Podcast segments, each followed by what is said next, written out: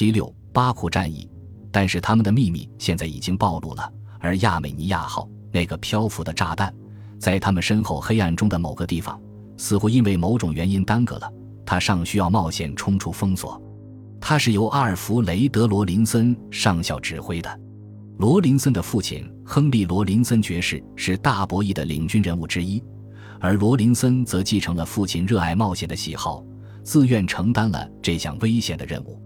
由于巡逻舰已经完全警觉到正在发生的事情，邓斯特维尔不由得担心罗林森和他的少数船员会遭遇最坏的情况。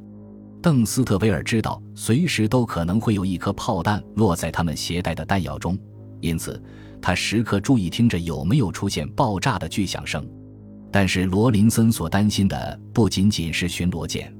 就在最后一刻，人们得知这艘船的船长和船员强烈反对出航。担心可能会被炸成碎片，在他们准备起航时，独裁者的一个代表来到了码头，禁止他们离开。罗林森不像邓斯特维尔那么谨慎，他把这个人关在一个船舱里，有武装警卫看守着，就这样解决了这个问题。但是由于耽搁了，亚美尼亚号在克鲁格号离开半个小时之后才起航，而且直到那时候，罗林森还在用手枪指着船长的头。他们冲向公海时。巡逻舰盘问了他们，并朝他们开炮。然而，所有这些炮弹竟然都奇迹般的没击中烈性炸药和弹药，也没有落在吃水线下面。第二天，克鲁格号驶入兰泽利，发现库尔斯特号和阿伯号已经在那里了，但亚美尼亚号却踪影全无。之前，当他从巴库向南驶出来时，从克鲁格号的剑桥上就没看到他的踪影。而现在，他的安全更让人担忧了。时间一分一秒的过去了，邓斯特维尔写道：“我对再次见到他已经丧失了信心。”接着，在克鲁格号到达十二个小时之后，地平线上突然出现了浓烟，那是失踪的亚美尼亚号。大家都松了一口气。炮弹直接击中了他六次，但他仍然漂浮在水面上。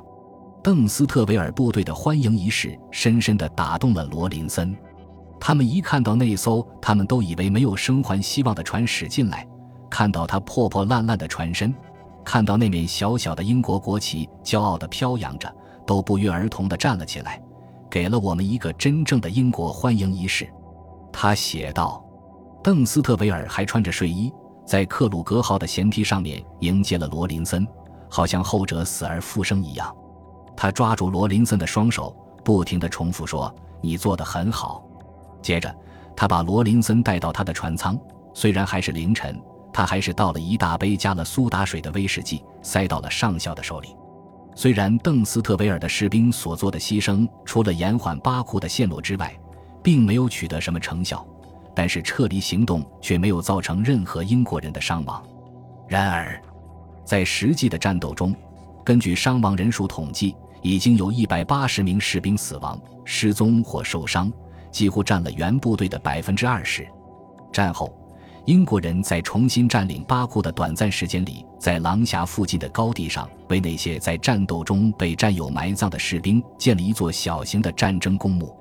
随后，这座城市落入了布尔什维克的手中。毫无疑问，这座公墓消失了，而且今天也没有留下任何痕迹，或者是我没有发现。不过，邓斯特维尔手下牺牲的士兵的名字被刻在了英国战争公墓的一块石碑上，俯瞰着伊斯坦布尔的博斯普鲁斯海峡。苏维埃的历史学家即使到了1987年，还在指责英国人为了自己的战后目的，故意让巴库的守卫军自生自灭。他们认为，英国人知道战争很快就会结束，就让土耳其人替自己干了消灭棘手的当地军队这一脏活。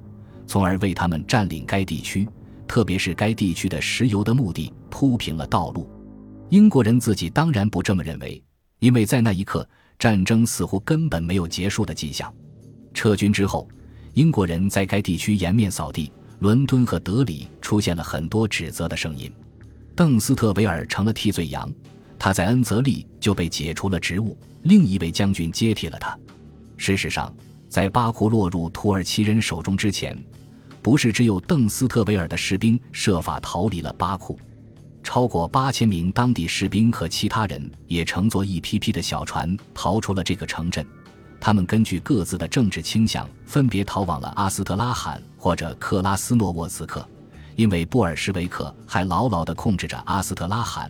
而克拉斯诺沃茨克则由他们的竞争对手阿什哈巴德委员会控制着。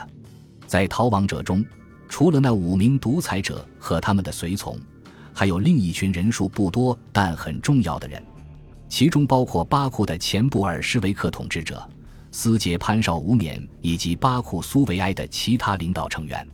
自从独裁者的炮艇在海上逮捕了他们后，他们就一直在巴库的大监狱里受折磨。等待着审判。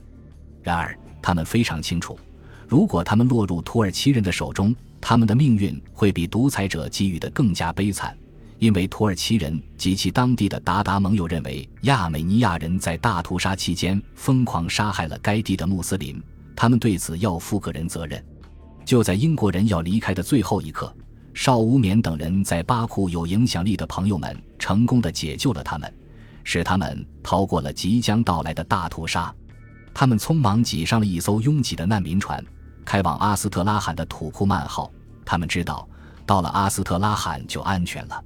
至少，在那个决定命运的夜晚，当这二十六名巴库政委乘坐的船离开这座要陷落的城市时，他们相信阿斯特拉罕是他们要去的地方。本集播放完毕，感谢您的收听。喜欢请订阅加关注，主页有更多精彩内容。